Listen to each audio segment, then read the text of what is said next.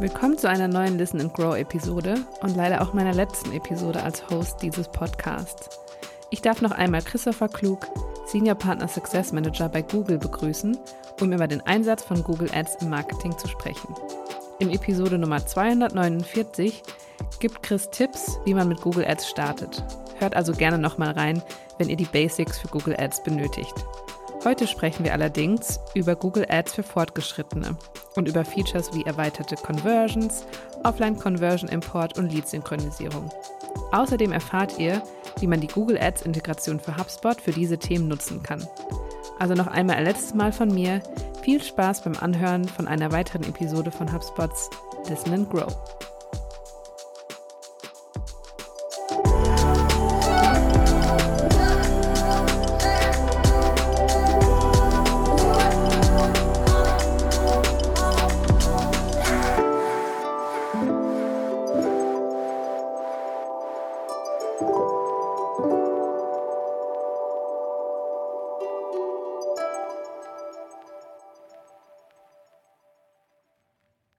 Hallo und herzlich willkommen zu einer neuen Episode von HubSpots Listen and Grow. Heute bei mir im virtuellen Aufnahmestudio ist ein altbekannter Gast, Christopher Klug von Google, Senior Partner Success Manager bei Google und aus New York zugeschaltet.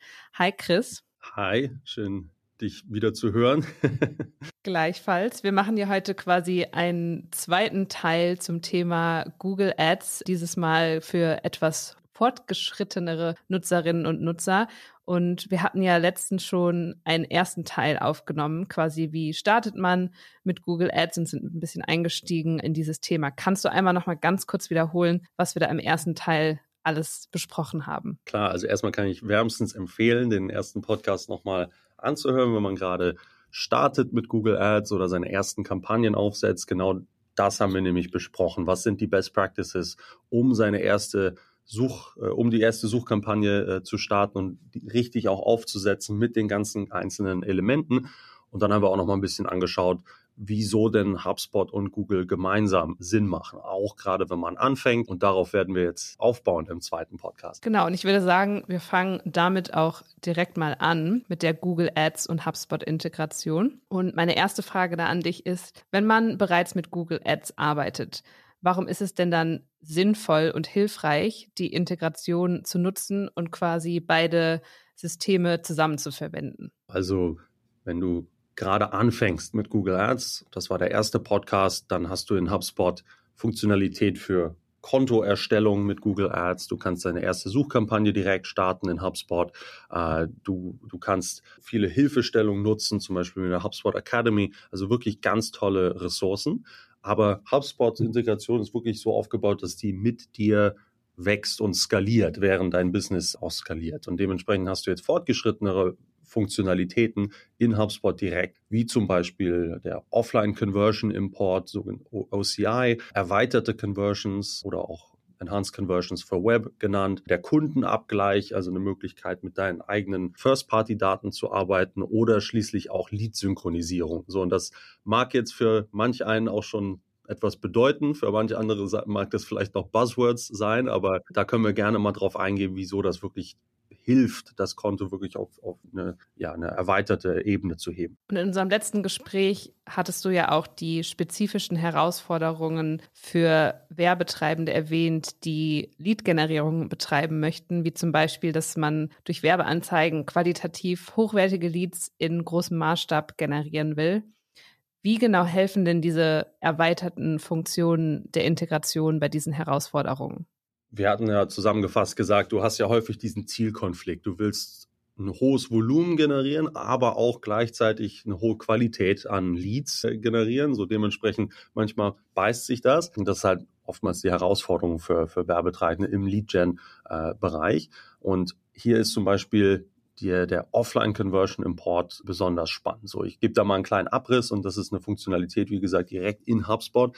Und wirklich so gut aufgesetzt und so einfach auch für Werbetreibende. Also ich kann es wärmstens empfehlen. Also im Grunde genommen muss man sich fragen, was ist denn einer der wichtigsten Dinge im digitalen Marketing, die man tun kann? Und das ist die Entscheidung, was gemessen werden soll. Und wenn man überlegt, was sind die ganzen Entscheidungspunkte vom ersten Kontakt mit deinem, mit deinem Geschäft bis hin zum schließlichen Kaufabschluss, sollte man natürlich idealerweise all diese Punkte messen. So, und im Lead-Gen-Bereich passiert das aber häufig offline. Das heißt, man hat vielleicht auf einer Webseite ein Kontaktformular, was man abschickt und dann ruft man an oder man geht in den Laden oder man, man macht oder fängt an mit, dem, mit der Kaufabwicklung oder einer Finanzierung. Und das sind ganz viele Dinge, die eben nicht messbar sind über eine Webseite. Wenn man jetzt aber Werbeanzeigen schaltet und das nicht nachvollziehen kann, dann ist man im, im Nachteil. Und da kommt eben dieser Offline Conversion Import ins Spiel, weil bei Google Ads mit HubSpot hast du die Möglichkeit, auch diese Offline-Schritte in dein Konto zu importieren und darauf dann zu optimieren. Zum Beispiel hast du die Möglichkeit, normalerweise Website, auf, auf Website-Besucher deine Kampagne auszurichten oder auch zu optimieren auf Kontaktformular. Weißt du, abgeschickt, äh, dass du dann hast du halt ein erstes Interesse, aber wie viele Leute, die ein Kontaktformular abschicken, kaufen dann wirklich ein Auto oder schließen dann wirklich eine Immobilie ab und kaufen dann. Da ist ja viel, was noch passiert. Das heißt, wenn du diese Bewegung aus deinem CRM an Google Ads schicken kannst, auch zu den Offline-Schritten und darauf dann optimierst. Genau, hast du riesen Vorteil, nicht nur für die Optimierung, aber auch für die, für dein Reporting. So, und das ist dieses Offline Conversion Import, kann ich jedem empfehlen, sich das nochmal anzuschauen, auch in der Academy. Und das mag vielleicht technisch klingen, aber HubSpot hat es geschafft, es so aufzusetzen, dass es mit ein paar Klicks direkt aus der Benutzeroberfläche aufzusetzen ist, ohne großen technischen Aufwand. Also es geht wirklich nicht einfacher. Genau, kann ich jedem empfehlen. Und neben Lead-Generierung, aber eben auch, was du gerade erwähnt hast, der Funktion, dass man die Customer- oder Lead-Reise messen und nachverfolgen möchte, ist ein weiteres wichtiges Thema für Marketing-Teams Datenschutz vor allem wenn man sich in Deutschland befindet, ähm, ist es ein sehr, sehr wichtiges Thema. Und in diesem Zusammenhang hast du ganz am Anfang, als wir über die erweiterten Funktionen der Integration gesprochen haben, die EC4W-Funktion erwähnt. Kannst du hier noch mal ein bisschen genauer darauf eingehen, wie dieses Tool funktioniert und welchen Mehrwert es liefert? Na klar, genau. Also EC für W oder EC für Web oder erweiterte Conversions für das Web. Das sind alles Begriffe, die, die dafür benutzt werden, je nachdem, welche Sprache oder welche Abkürzung man nutzen möchte. Aber jetzt hat man das alles schon mal gehört. Im Grunde genommen ist das eine Möglichkeit, dein eigenes Messfundament robuster zu machen. So, das heißt, es verbessert die Messung von Online-Conversions in diesem ganzen, in deiner, als Teil deiner Privacy-Strategie. So. Und das heißt, mit Hilfe von diesen erweiterten Conversions oder EC for Web lassen sich Conversions genauer erfassen. Und Conversions, was ist das nochmal? Das ist ein Optimierungsziel, zum Beispiel du einen Kaufabschluss für, für E-Commerce oder du hast ein Lead-Formular abgeschickt. Genau, also die lassen sich genauer erfassen und du kannst dann leistungsstärker bieten, auch in den Google Ads. So, ich gebe mal ein Beispiel.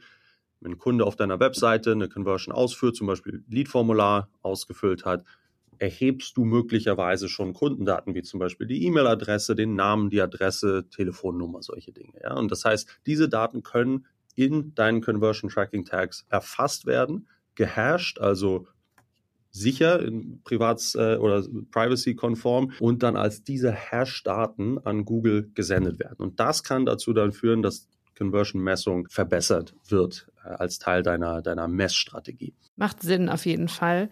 Und was würdest du sagen, wie passt denn ja dieses Tool oder dieser Umfang in eine breitere Privacy-Strategie, über die sich Marketing-Teams Gedanken machen sollten? Genau, also ich würde mir erweiterte Conversions auch wieder in der HubSpot-Integration besonders einfach so vorstellen, dass es als Teil deiner Grundlage ist. Also das meinte ich mit diesem, das ist so ein Messfundament und genau und akkurat zu messen ist essentiell für jede Marketingstrategie, aber besonders wenn es um, um Privacy geht. Ne? Und da kann man sich dieses Enhanced Conversions for Web vorstellen. Dadurch, dass du die gehashten First-Party-Daten an Google schickst, die dann die werden dann mit den angemeldeten Google-Konten abgeglichen und dadurch können dann die Conversions in der Suche oder auf YouTube auf datenschutzorientierte Weise deinen Anzeigen zugeordnet werden. Also das ist diese Reporting-Optimierung, die ich gerade meinte. Das heißt, es, es stärkt zum Beispiel die auch Conversion-Modellierung. Das heißt, deine Kampagne funktioniert besser und deine Kampagne mit Smart Bidding laufen nachher besser. Genau. Und in HubSpot kannst du auch das ähnlich wie OCI ist auch im, im gleichen Setup-Flow äh, zu finden, nahtlos aufsetzen. Das heißt, wenn du HubSpot bereits nutzt und, und aktiv dann Sachen misst, kannst du ohne großen technischen Aufwand deine existierende, deine existierenden Conversion Actions erweitern. Ja, das heißt, du misst bereits eine Lead-Formular-Sendung, das kannst du dann erweitern oder du setzt neue Conversion Actions auf, die bereits dann erweitert sind. Also beide Use Cases sind abgedeckt in HubSpot und sehr leicht aufzusetzen. Und wenn ich mir jetzt als Marketer oder Marketerin die Conversions nochmal etwas genauer anschauen möchte, gibt es da ja auch einen Unterschied zwischen First-Party-Data und Third-Party-Data, vor allem im Zusammenhang mit erweiterten Conversions. Kannst du da nochmal erklären, was der Unterschied zwischen diesen beiden ist? Genau, also First-Party-Daten und Third-Party-Daten. Fangen wir erstmal mit First. First-Party sind selbst erhobene Daten. Das war in dem Beispiel alles, was wir gerade besprochen hatten. Also es sind solche Daten, die du von deinen Kunden, also Website-Besuchern oder App-Nutzern erfasst, wenn sie mit deinen Produkten oder Dienstleistungen interagieren. Und die Daten müssen dann auf deinen Webseiten, in deinen Apps oder deinen Ladengeschäften oder anderen Situationen erfasst werden, in denen du unmittelbar oder wo die Nutzer unmittelbar mit deinen Produkten interagieren. Ja, also das ist die direkte Beziehung, also First, ohne, ohne irgendwelche Zwischenschritte noch. Und Drittanbieterdaten auf der anderen Seite sind Nutzerdaten, die du erwirbst oder auf sonstige Weise aus anderen Quellen äh, beziehst. Ähm, so, und, und, alles, was wir gerade besprochen haben, äh, OCI oder Enhanced Conversions for Web, basiert auf deinen eigenen äh, selbst erhobenen Nutzerdaten in datenschutzkonformer Weise natürlich. Und solche Daten nutzen wir bei HubSpot zum Beispiel auch, aber auch für andere Unternehmen schaue ich mir die ja vor allem an, um einmal meine Kunden besser zu verstehen oder zu verstehen, wer ist meine Zielgruppe, um dementsprechend auch mein Produkt oder die Software zum Beispiel zu verbessern. Also das heißt dann auch in einem CRM zum Beispiel habe ich dann einfach einen guten Einblick in meine Kundendaten und in meine Zielgruppe und wie kann ich das dann mit Google Ads verbinden? Vor allem, wenn ich jetzt auch mit der Integration zum Beispiel erstmal starten möchte. Genau, also das, du hast einen super Punkt gerade gemacht. Du weißt am besten, wer deine besten Kunden sind. Ja, also das, das, also wenn du weißt, diese Person kommt häufiger, sagen wir mal, du besitzt einen Laden, ja, eine, eine, bist, besitzt eine Bäckerei und du siehst immer die gleiche nette Dame in deinen Laden kommen und kommt immer wieder und du machst eine kleine Unterhaltung mit ihr jedes Mal. Du weißt, sie ist eine gute Kundin. Und dann kannst du dir überlegen, wer wäre denn ähnlich zu dieser Person? So, und das ist halt eine, eine Herangehensweise, die man auch digital dann äh, nachvollziehen kann. Das ist genau das Gleiche, nur halt online. äh, und dein, dein deine Bäckerei ist jetzt, sagen wir mal, deine, deine Webseite so. Und das heißt, diese Einblicke in deine Zielgruppen sind total wichtige Signale, die du dann an Smart Bidding und, und dem Algorithmus weitergeben kannst. Und Customer Match oder der Kundenabgleich ist halt die Möglichkeit, deine eigenen First-Party-Daten zu nutzen, um ja potenzielle neue Kunden in der Google-Suche zu finden oder auf dem Shopping-Tab oder YouTube oder Bestandskunden nochmal anzusprechen. Also du nutzt diese Signale, gibst sie dem, an, an dein System bewusst weiter und ähm, genau kannst dann deine Anzeigen mit, mit Intention, ja, so bewusst auf diese und ähnliche Nutzer ausrichten. So. Und im Suchnetzwerk ganz praktisch gesehen kannst du zum Beispiel deine Kampagnen optimieren, indem du die Gebote äh, anpasst, je nachdem, was du für Zielgruppen hast. Also wenn es eine, eine, eine hochqualitative Zielgruppe ist, die typischerweise kauft, kannst du sogar das manuell hochsetzen oder Smart Bidding zieht das automatisch hoch, wenn du diese Zielgruppe dann schon hinzugefügt hast. Und wenn ich jetzt meine Zielgruppe angesprochen habe und jetzt quasi auch die Leads reingeholt habe, ist dann ja natürlich auch immer so die Frage, ja, was mache ich dann mit diesem Leads? Und du hast ja vorhin schon mal das Stichwort Lead-Synchronisierung erwähnt. Kannst du nochmal erklären, wo genau das jetzt hier ins Spiel kommt? Genau, das war so der, der vierte Punkt von vorhin, der vierte von vier. Die Leute, die jetzt im ersten Podcast schon dabei waren, haben ja dann gehört, dass ich wirklich mehrfach gesagt habe, Mensch, wenn du deine Kampagne erstmal aufsetzt, nutzt die Lead-Gen-Tools von, von Google, um, um Leads zu generieren. Und ein Teil davon ist, ein, ein Lead-Formular als Erweiterung deiner Kampagne hinzuzufügen. Sprich, du kannst direkt in dieses Formular, wenn du auf deine Anzeige klickst, öffnet sich so ein Formular und du kannst direkt sagen, ich bin an deinem Produkt und an deiner Dienstleistung interessiert. Bitte kontaktiere mich. Man kennt das. Pack deine E-Mail rein und du kriegst dann ein Follow-up oder du wirst angerufen. So. Und das heißt, du kannst dann diese Unterhaltung initiieren. So. Das heißt, wenn man dieses Lead-Formular dann aufgesetzt hat in seiner Kampagne, Frage ist, wie verwerte ich dann diese Information als Werbetreibender? Ich nutze HubSpot, wie kriege ich diese Info zu HubSpot zurück und, und funnel dann diese ganzen Warm Leads in meine Marketingstrategien oder E-Mail-Strategien. So, und da ist Lead-Synchronisierung genau, wo es, wo es reinkommt. Sagen wir mal, du hast einen Kunden, der in deiner Lead-Form-Extension Interesse bekundet hat. HubSpot hat eine nahtlose äh, API-basierte Integration, dass diese Information zurückgespielt wird zu HubSpot und kann direkt dann verwertet werden. Du musst nichts exportieren, du musst kein Excel-File äh, rausziehen und wieder hochladen, du musst nicht technisch irgendwas noch einbauen, sondern es ist ohne technischen Aufwand sehr, sehr einfach möglich, das einfach direkt über die Integration zu sinken, ja, zu synchronisieren. Das ist dieser Punkt mit der Synchronisation. Du brauchst nichts Manuelles, kein Aufwand. Auch hier wieder sehr leicht äh, gemacht für den Werbetreibenden, wenn man, wenn man HubSpot benutzt. Auf jeden Fall. Und jetzt haben wir einmal nochmal so die vier Schritte von quasi den, ich sag mal, Advanced-Funktionen der Integration besprochen. Und in der ersten Episode hast du auch einmal schon mal Best Practices geteilt für verschiedene Themen. Deswegen frage ich dich jetzt noch ein bisschen was zu Best Practices für die Kontoeinrichtung. Und zwar Stichwort erweiterte Kampagnen. Und letztes Mal haben wir ja eher über die Grundlagen gesprochen, wie zum Beispiel Keywords, Creatives und Gebote. Und Jetzt richtet sich die heutige Folge ja eher an jemanden, der schon Anzeigen schaltet.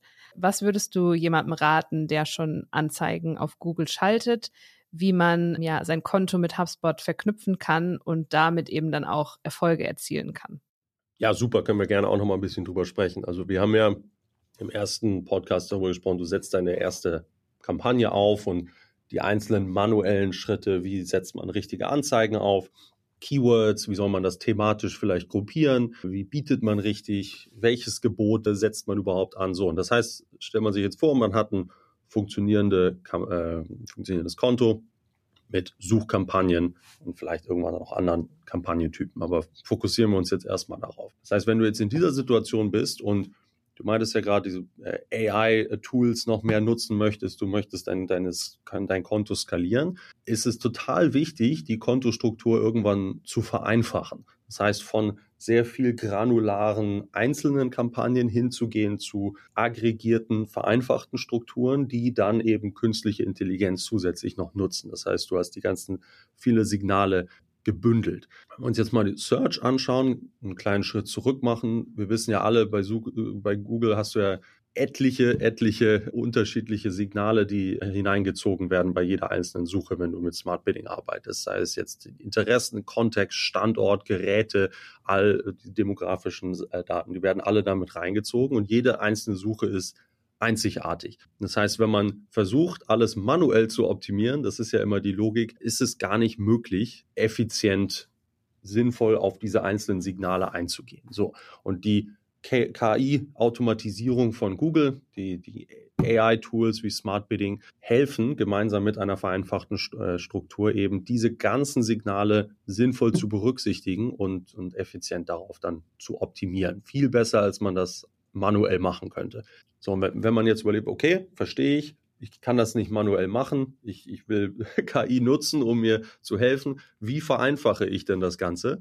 So, erstmal fang an mit den Best Practices aus der ersten Folge, nutze die Thematisierung oder die, die Keywords und Anzeigen, strukturiere erstmal deine, deine Kampagnen. Und dann können wir jetzt hier nochmal gleich drauf eingehen, wie du Smart Bidding richtig nutzt, gemeinsam mit Keywords, wie du Anzeigen thematisch dann gruppierst, was alles dann dazu führt, dass du eine höhere Leistung bekommst, ja, einfacher deine Kampagnen auch verwalten kannst, weil sie, weil sie vereinfacht eben sind und, und gebündelt sind und leichter auch sehen kannst, welche Anzeigen gut funktionieren und daraufhin dann optimieren kannst. Genau. Also können wir jetzt gerne mal in, in, die Schritte eingehen. Genau, und dann würde ich sagen, starten wir dann auch gleich mit den ersten Schritten, wie man seine Kontostruktur vereinfachen kann. Was würdest du sagen, was empfiehlst du als erste Schritte, um seine Kontenstruktur zu vereinfachen?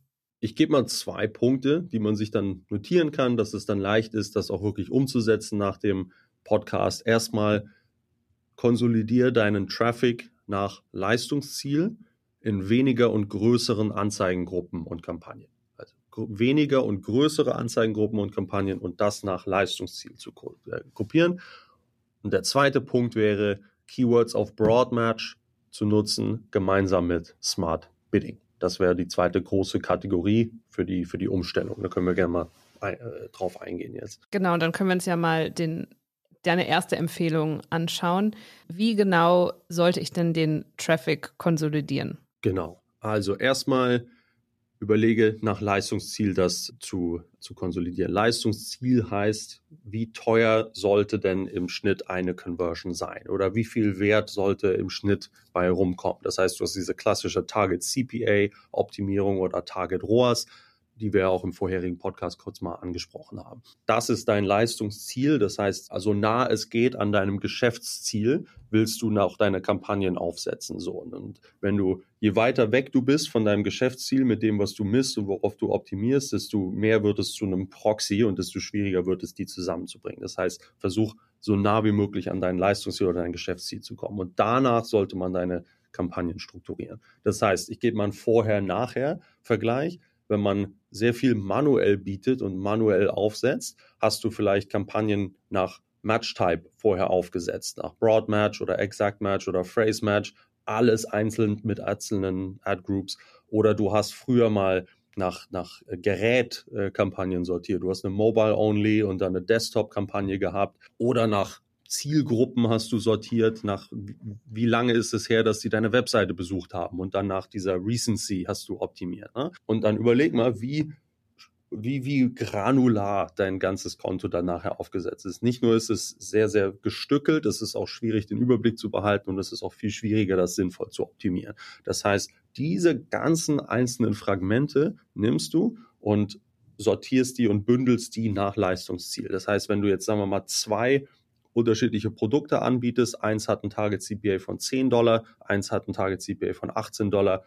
Das sind deine Säulen und darunter bündelst du dann deine Kampagnen und deine Anzeigengruppen thematisch und, und nicht komplett aufge, aufgeschlüsselt. Während du das machst, gibt's ein paar Best Practices, die ich empfehlen kann. Erstmal die ganzen Hygieneempfehlungen vom, vom OptiScore äh, zu, äh, zu, zu berücksichtigen. Ja, also Keywords zu optimieren oder, oder Gebote oder zum Beispiel einfach widersprüchliche Keywords, äh, redundante Keywords rauszufiltern. Das hast du auch in HubSpot, die Recommendations oder auch in Google Ads. Also diese, diese Bereinigung erstmal vorzunehmen. Und da ist es gut, kann ich klar empfehlen, fehlerhafte Schreibweisen plural zu entfernen, die man früher vielleicht drin gehabt hat. Auch wenn du jetzt das Gefühl hast, dass es gut ist, die, die drin zu halten, weil du sagst, meine Kunden schreiben das immer falsch und deswegen brauche ich das. Ja, verstehe ich, aber wenn du Smart Bidding nutzt, wird das automatisch berücksichtigt. Also und dies wird auch automatisch angepasst. Das heißt, du brauchst es nicht auszugliedern. So, das Ziel,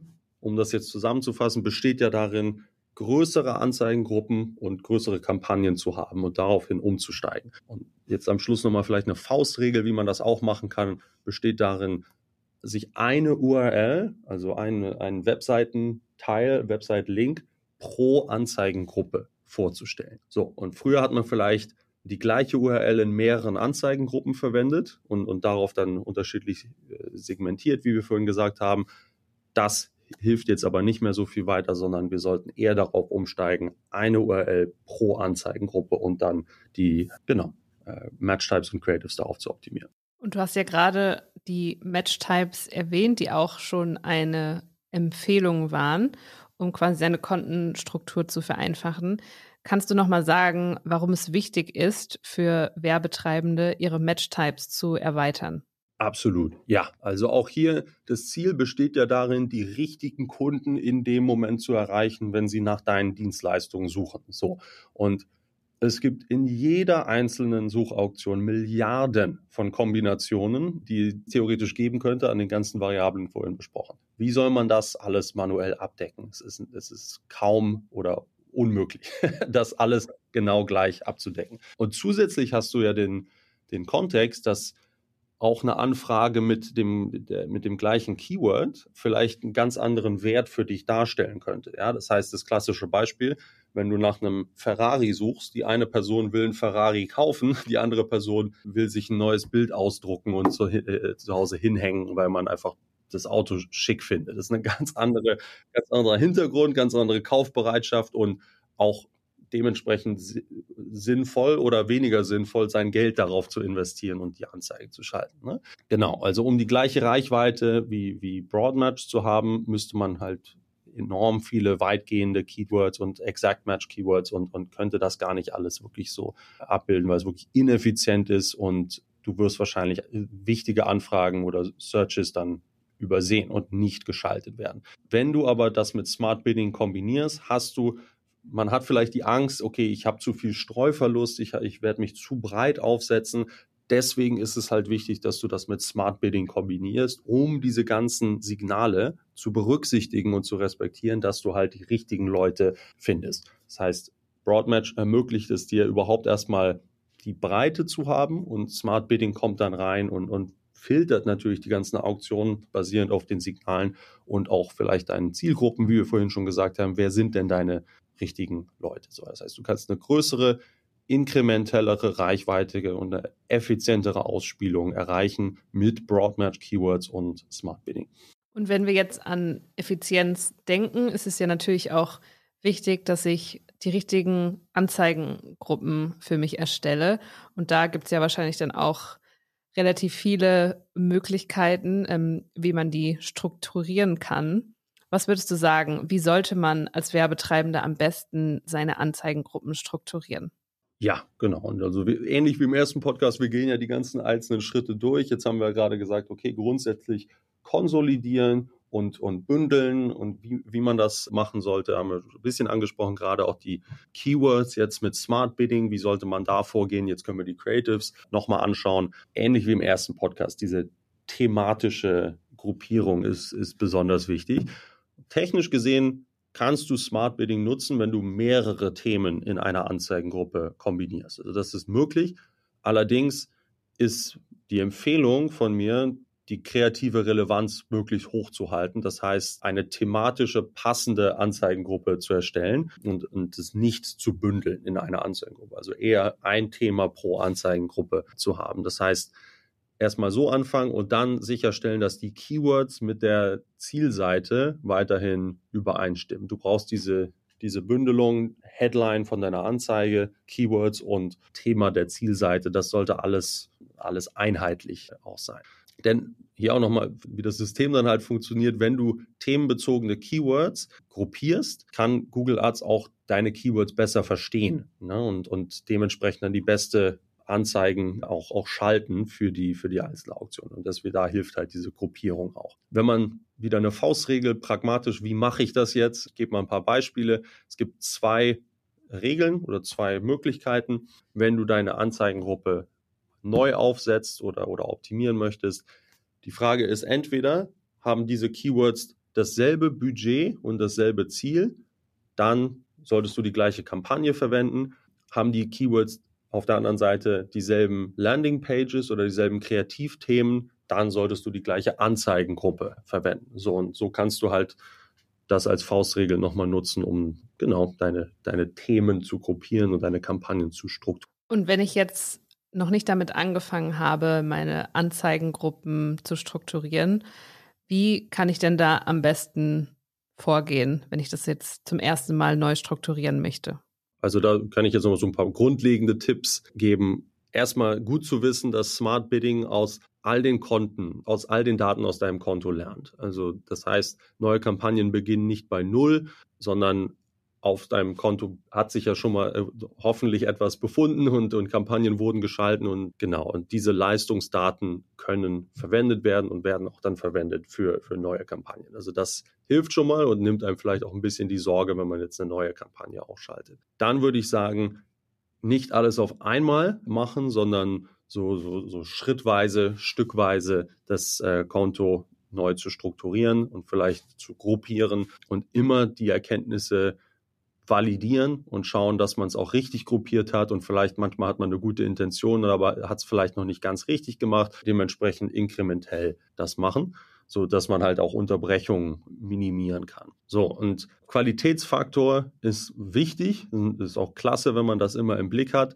ist aber nicht immer so die, die, die, die Top-Prio, sage ich mal so. Es ist nämlich ein guter Indikator für die Relevanz zwischen einem Keyword und den Anzeigen in einer Anzeigengruppe, zeigt aber nicht das vollständige Bild, sondern entscheidend ist wirklich eher die Relevanz für die Suchanfrage und das Creative und die Zielseite. Das heißt, diese Kombination, die wir vorhin auch besprochen haben, dass das alles einheitlich bleibt. Suchanfrage, also der Search Term, das Keyword, die Creatives und die, die Landing Page. Das wird für jede Auktion dann auch genutzt. Diese Relevanz wird für jede Auktion auch äh, getestet, unabhängig vom Quality Score des, des Keywords. Und weil wir heute ganz viel mit Faustregeln gearbeitet haben, bleiben wir jetzt auch mal so in, in dieser Metapher. Wir hatten ja auch im ersten Podcast ganz am Ende nochmal so über die drei wichtigsten Dinge gesprochen, ähm, die du am Ende nochmal unseren Zuhörerinnen und Zuhörern mitgeben kannst. Und deswegen möchte ich damit jetzt quasi auch die Folge beenden, um das nochmal so ein bisschen zusammenzufassen. Also was würdest du sagen, sind die drei wichtigsten Dinge, die du Werbetreibendem empfehlen würdest, die schon fortgeschritten sind mit Google Ads, um mit Google Ads und vielleicht auch der HubSpot-Integration erfolgreich zu sein oder erfolgreich zu werden? Klasse. Also erstmal, ich hoffe, egal wo man sich gerade befindet und, und wo man jetzt anfangen möchte, sei es jetzt Offline-Conversions oder Enhanced Conversions for Web, Conversion oder Customer Match, Lead-Synchronisierung, Neustrukturierung. All diese Dinge sind so einfach oder, oder sehr, sehr vereinfacht von den Tools in HubSpot. Also es ist so leicht und so nahtlos und ohne großen technischen Aufwand diese Dinge aufzusetzen, so dass wenn man selbst manchmal denkt, das ist ein bisschen komplexer, einfach anschauen, wie gut das wirklich umgesetzt ist bei HubSpot und es ist häufig näher, als man es erstmal denken mag. Also das so als als Umbrella oben drüber, aber drei Punkte, die ich jetzt mal nennen möchte. Erstmal würde ich sagen, miss entlang des oder den gesamten Entscheidungsprozessen deiner Kunden. Also überleg dir wirklich, was ist der erste, was sind die Mittelschritte und was ist der letzte Schritt und miss diese gesamten Aktivitäten, wenn möglich. Und du wirst sehen, dass vielleicht dann, wenn du Leads generierst, einige Dinge offline passieren und dementsprechend wirst du dann vielleicht auch Offline Conversion Import nutzen wollen. Denn es geht immer darum, wie kannst du Kampagnen aufsetzen, dass sie auf ein, auf ein, ein Ziel optimieren, das auch so nah wie möglich an deinem Geschäftsziel ist. Ja, also je näher das ist, desto besser. Das ist offensichtlich oder hoffentlich, hoffentlich klar. Genau. Dann haben wir über so ein, das, das Messfundament gesprochen. Da würde ich wirklich äh, erweiterte Funktionen wie Enhanced Conversions for Web nutzen, auch in dem Datenschutzrahmen, sich das anschauen. Die Funktionalität ist auch wirklich sehr, sehr gut aufgesetzt bei HubSpot, sehr leicht direkt in der äh, Benutzeroberfläche auch drin, direkt auch dort, wo Offline Conversion Tracking ist. Also das würde ich nochmal genau anschauen. Und schließlich haben wir ja dann nochmal, wie man das Konto aufs nächste Level heben kann, kurz gesprochen. Genau, als, als Key Takeaway erweiterte Funktion nutzen, aber Smart Bidding, Broad Match, Keywords und nach Leistungsziel zu gruppieren, inkrementell, immer alles validieren, was man tut. Und ich glaube dann, ja, haben wir, haben wir schön ein paar Themen abgeklappert heute. genau, dann ist man ganz gut aufgestellt, auf jeden Fall. Ja, und ich packe auf jeden Fall auch nochmal einen Link in die Shownotes, wo man noch über die HubSpot und Google Ads Integration ein bisschen mehr lesen kann, für den, den das interessiert. Und dann bedanke ich mich erstmal bei dir, Chris, dass du jetzt schon in, ja, also du warst ja schon mehrmals im Podcast, aber dass du jetzt nochmal zweimal hintereinander dabei warst und dein Wissen mit uns geteilt hast. Wunderbar. Ja, hat Spaß gemacht. Vielen, vielen lieben Dank. Hoffe, den Zuhörern und Zuhörerinnen hat es auch Spaß gemacht und für egal, wo man sich befindet, ein bisschen was pragmatisch rausziehen können und hoffe, dass das jetzt ja das Konto aufs nächste Level hebt. Auf jeden Fall. Dann ja, danke. Du bist auf jeden Fall immer willkommen im Podcast. Und ja, danke an alle fürs Zuhören und wir hören uns in der nächsten Folge von Listen und Grow. Tschüss. Tschüss, vielen Dank.